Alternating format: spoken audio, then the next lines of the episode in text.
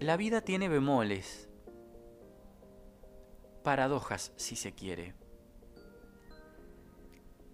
Te enfrenta al dolor más hondo y también a la posibilidad más noble de solidaridad. Digo esto por algo que ocurrió en Tandil el viernes por la noche. Una persona, un hombre, falleció y sus órganos fueron donados. El hígado y los riñones. De hecho, el hígado ya tuvo destino el sábado en un adolescente de 14 años que estaba en lista de espera nacional internado en la Fundación Favaloro. Por eso digo que la vida te enfrenta a situaciones tan contrapuestas entre sí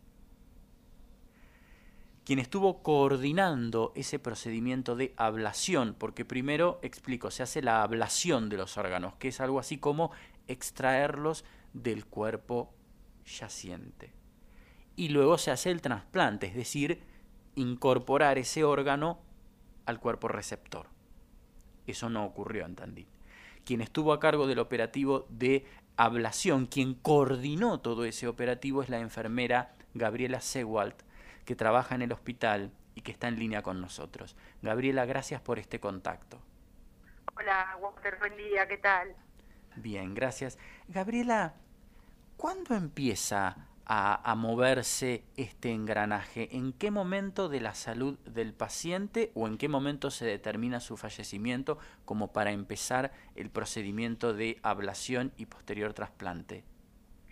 Bueno, eh, todo este proceso inicia cuando diagnostica la muerte del paciente a nivel neurológico, digamos, la muerte encefálica. Cuando se constata que el cerebro ya no funciona, lo voy a tratar de decir en términos un poco simples, eh, cuando se constata que el cerebro ya no funciona, se diagnostica la muerte porque eh, ya está la muerte encefálica instalada, o sea que eh, ese paciente ya está fallecido. ¿Eso es lo que se llama el encefalograma plano? Exactamente. Sí. O sea, no, un estudio que es un electroencefalograma que eh, es, un estudio muy finito, muy muy preciso, este, eh, se toma su tiempo y, constata plenamente que el, el, cerebro dejó de funcionar. Claro, no hay funcionamiento cerebral. No hay funcionamiento. En ese momento, ¿ya se habla con la familia? Eh, una vez que se diagnostica la muerte encefálica y el fallecimiento del paciente, se comunica la muerte, sí, sí, sí, sí, sí. Eh, acá eh, cabe recalcar que, bueno, a partir de, que se puso en marcha la ley 27.447, que es la conocida como ley Justina, todos son considerados donantes de órganos, somos considerados todas las personas, salvo que hayan dejado registrado que no lo son. ¿Y eso consta en un registro público o hay que preguntárselo a la? No, no, no, en un registro nacional eh, en la que uno puede entrar, por ejemplo, en la página Mi Argentina, que uno eh, expresa su voluntad de, de, no donar o de donar, obviamente también se puede eh, expresar, pero si no hay nada escrito, nada registrado, la persona es donante. Bien. Todos somos donantes. Bien. De todos modos, me imagino yo que aunque esa persona es un donante presunto porque no manifestó su voluntad en contrario en vida, hay una instancia de diálogo con la familia, ¿no? De comunicación. Por, supuesto, eh, esa instancia tiene que ver con comunicar la muerte, ¿sí? Comunicar la muerte, este, abordar todas las dudas de las personas, de los familiares, eh, se contesta todo lo que quieran saber, se le escucha, eh, salvo que el paciente sea menor de edad, que en ese caso sí se le pregunta a los padres si, si, si, donan órganos, si autorizan la donación de órganos, si el paciente mayor de edad se hizo la muerte, bueno, todavía está instado eh, que que autorizan y familias que no. Digo, no, no debería ser con autorización, pero bueno, eh, hay casos y casos. Eso te iba a preguntar, ¿qué pasa? Esto no requiere autorización familiar cuando el paciente es mayor de 18. Pero ¿qué pasa si la familia se resiste, si hay que convencerla, convencerla de la ley? No debe ser un momento eh, fácil. no, no, no lo es. Eh, digamos, en este caso eh, vino toda una comitiva, nosotros pertenecemos provincialmente al CUCAIBA, ¿sí? que es la unidad reguladora todos, de todos estos procesos de, trasplante y ablación. Es el INCUCAI provincial. Es, exactamente, es una parte del, del que es nacional. ¿sí? Cada provincia tiene su, su, lugar de, de base, digamos. En este caso, la gente de Cucaiba, que llegó a las nueve y media de la noche aproximadamente, que vinieron en avión, todo alertado desde acá, por supuesto, en comunicación permanente, vienen, hay personas especializadas en, eh, por ejemplo, en este caso, el tema de la comunicación a la familia. Sí, uno estudia, yo de hecho estoy estudiando, digo, eh, la capacidad de saber comunicar, ¿sí?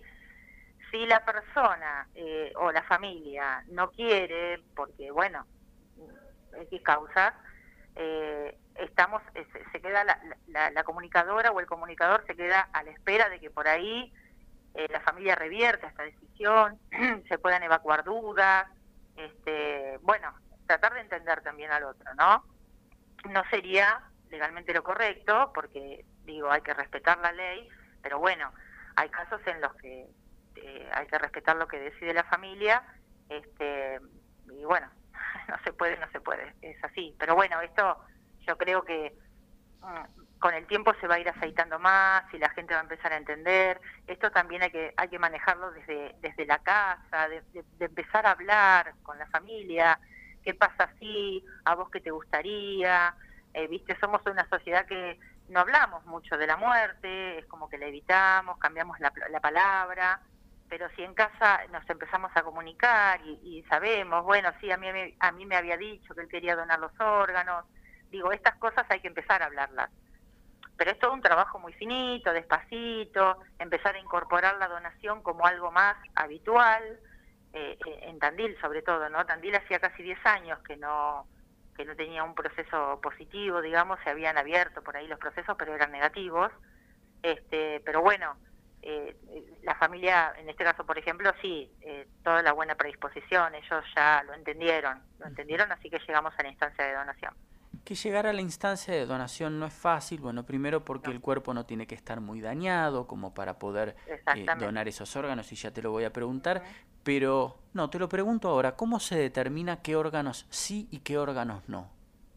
Primero las edades de, de las personas fallecidas, la edad, eh, después se hacen una serie de estudios de sangre, que es donde se buscan compatibilidades, y uno ve que cuando, cuando se arriba al fallecimiento o a la muerte encefálica, por ejemplo, los riñones eh, estaban funcionando bien, el hígado también, todo eso se hace con estudios de sangre y estudios tipo ecografía, ecocardiogramas, donde se ve la función.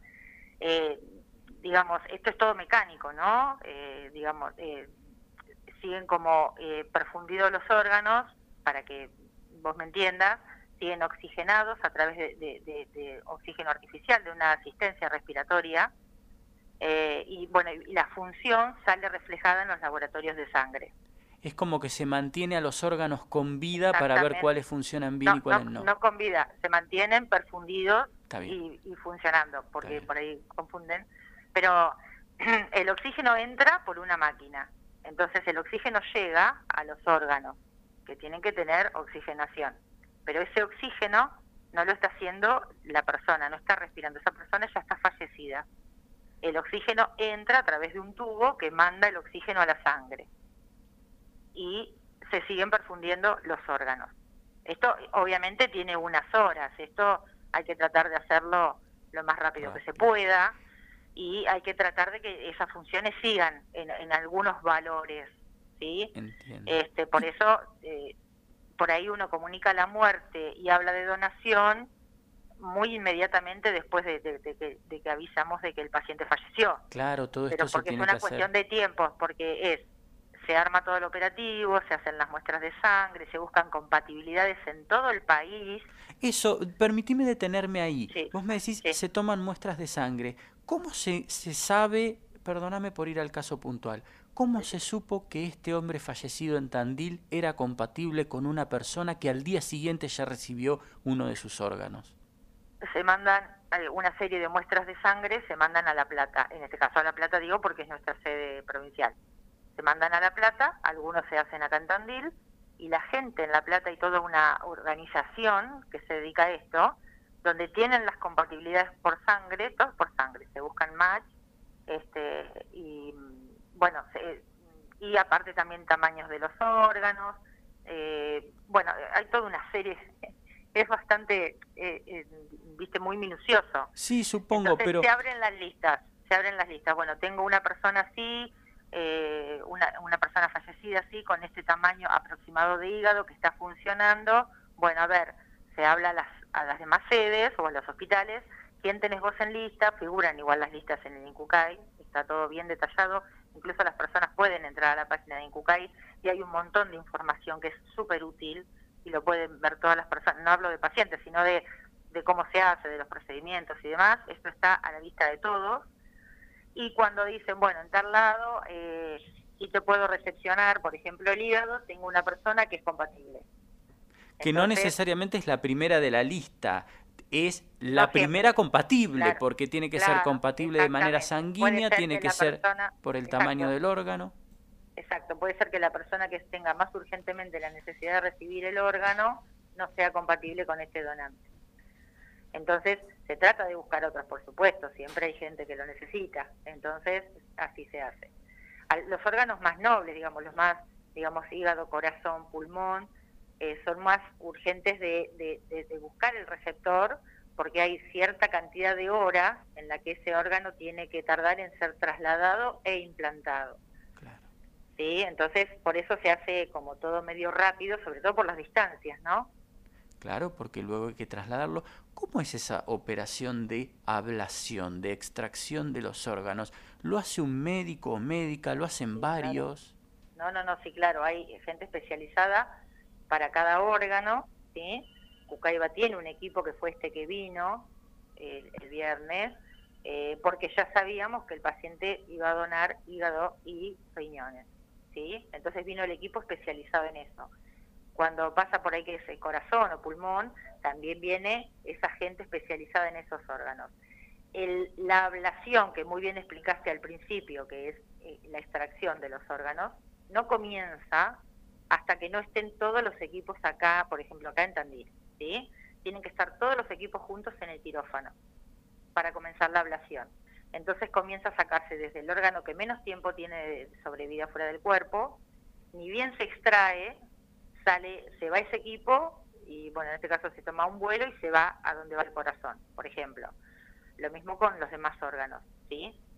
Eh, pero eh, es así, tiene va quedando para lo último los órganos que más vida tienen, sobrevida tienen fuera del cuerpo. O sea que son, distintas personas, distintos especialistas los que extraen cada órgano, no es uno el que hace todo. No, no, exacto, no, no, no, no. No, acá vino un equipo, vinieron instrumentadoras quirúrgicas, vino un cirujano, este, bueno, vino la eh, una colega mía que es la que está especializada eh, en, la, en la comunicación, Allá son guardias de 24 horas donde hay un equipo completo, vino una médica que es neuróloga también a hacer el electroencefalograma. Este, ahí todos los días hay una guardia distinta, ¿sí? Están 24 horas de guardia y bueno, si se solicita en alguna parte de la provincia, concurren ahí. ¿sí? Todo esto, todo esto has coordinado vos desde aquí. Quiero felicitarte por el enorme trabajo que además es absolutamente conmovedor. Gabriela, gracias por este contacto. La verdad que sí. Gracias a vos por llamarme, Walter. Ojalá que esto sirva para generar un poco más de conciencia, para que la gente entienda y bueno, que ya se vaya sabiendo que Tandil es donante, que vamos a empezar a participar más en esto, que va a haber gente que va a preguntar y que va a firmar y que va a buscar donantes, este, que, es, un acto tan maravilloso, ¿no? Es, es hermoso. Gracias, Gabriela. No, gracias a vos, gracias.